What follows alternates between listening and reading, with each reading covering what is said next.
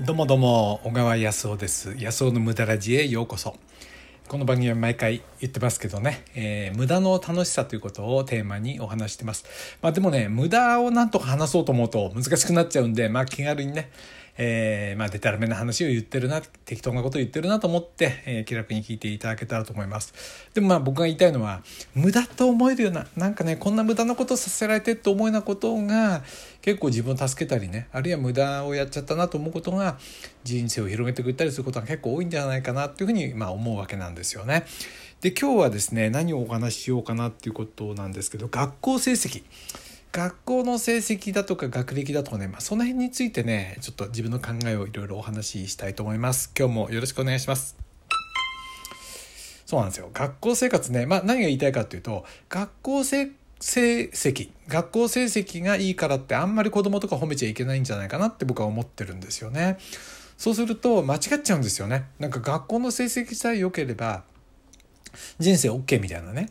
であれってかけっこが早いと同じようなものでまあ大したことじゃないと思うんですよ。まあ大したことじゃないっていうかな。まあそれは成績がいい方がいいんですけどじゃあ良ければいいのかっていうと全然ダメでまあ社会を生きていくための、まあ、一つの要素ですよね。与えられた課題をそつなくこなすっていうのが学校成績ですから。でも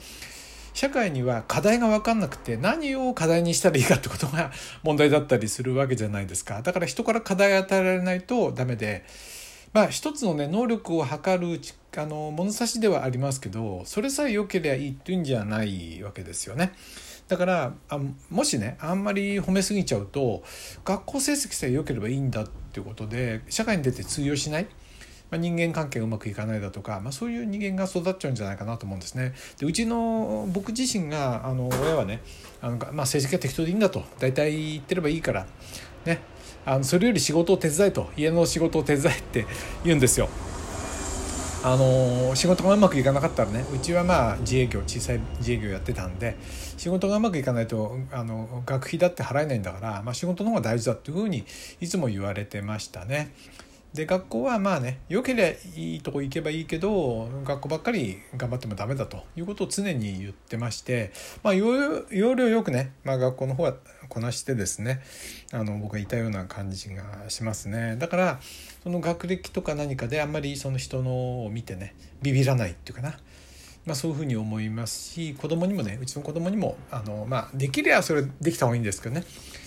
まあそんなにこだわらずに生きてよかったなと思うんですね。まあそれでもあのうちの息子たちはねまあまあ今自営業でね2人とも社会でまあなんとかやってますからあの楽しくやってるみたいでねよかったと思うんですけどもでうちの奥さんもね同じようなことを思ったらしいんですよ。これはねうちの奥さんの家庭はちょっと違っててあのうちの奥さんの祖父母ですねおじいちゃんおばあちゃんの代っていうのは農家をずっとやってたんでお金があんまりその大変現金は大変ですよね。食べるものはある、えー、まああの大戦中とかもね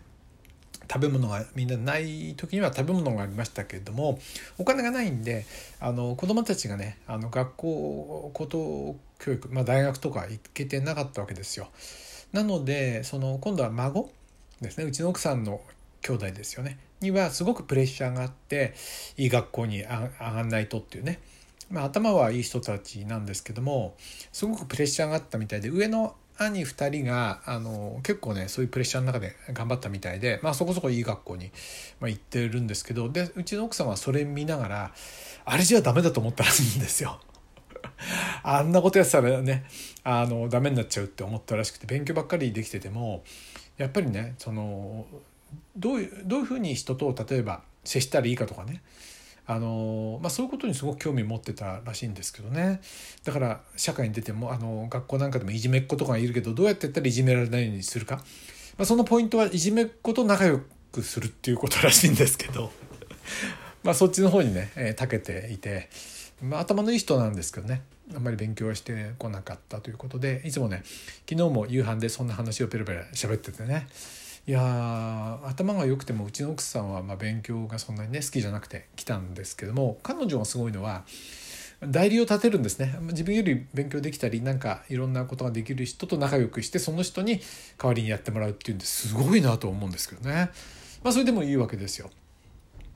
であのーでねうちの奥さんが言うにはあ、まあ、知り合いが、えー娘さんがいるんだけどそのね学校成績ばっかりいい学校を上げることばっかり頭にいってるけども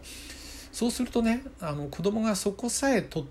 点数さえ良ければ社会はいいんじゃないかというふうに勘違いしちゃうから気をつけた方がいいよっていうふうにこの間ね教えてあげたらしいんですけどまさにそう思いますよね。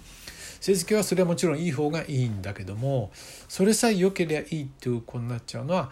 まずいんじゃないのかなっていうふうにね学校の成績なんかで思うんですよね。あなたはどう思いますかね？まあ、これは僕が成績僕は悪くはないと思うんだけどそんなにね特別学校の勉強が好きだっていうかまあ要領よくねそこそこのとこ取るのは面白かったですけどもそんなに勉強自身が面白いと思った試しがないですねだから結構ね社会に出てから勉強することがすごく楽しいっていうかさせられた覚えがないんでねそう思いましたね。あそうそう。そういえばねうちの息子が私立の高校に上がる時に今までねずっと受験勉強とかしてきましたかっていう質問があって面接の時にね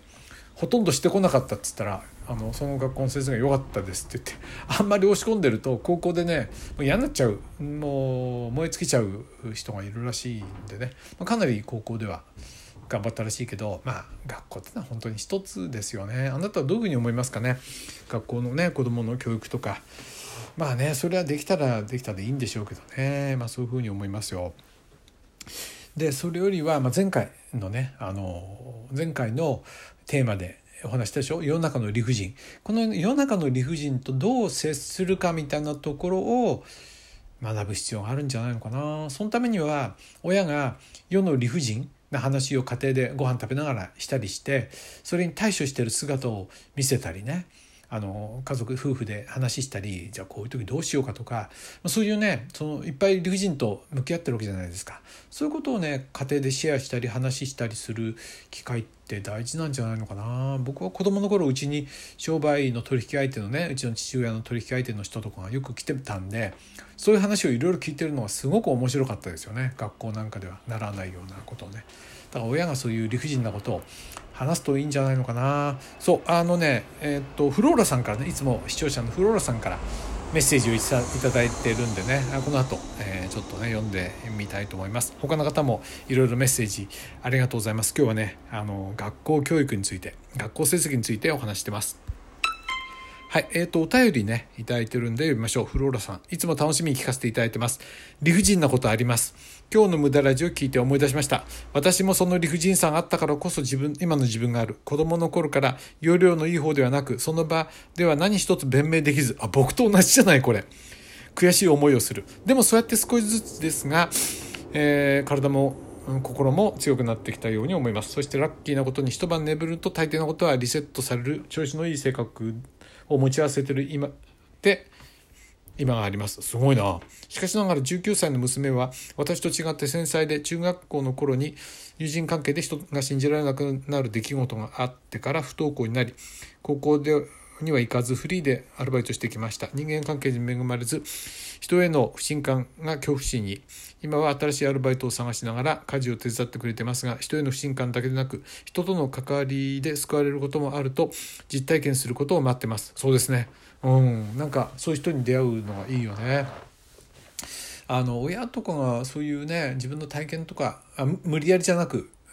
してるといいんじゃないのかな。そういうことが漏れ伝わるとそんなことがあるのかなってね。そう僕もね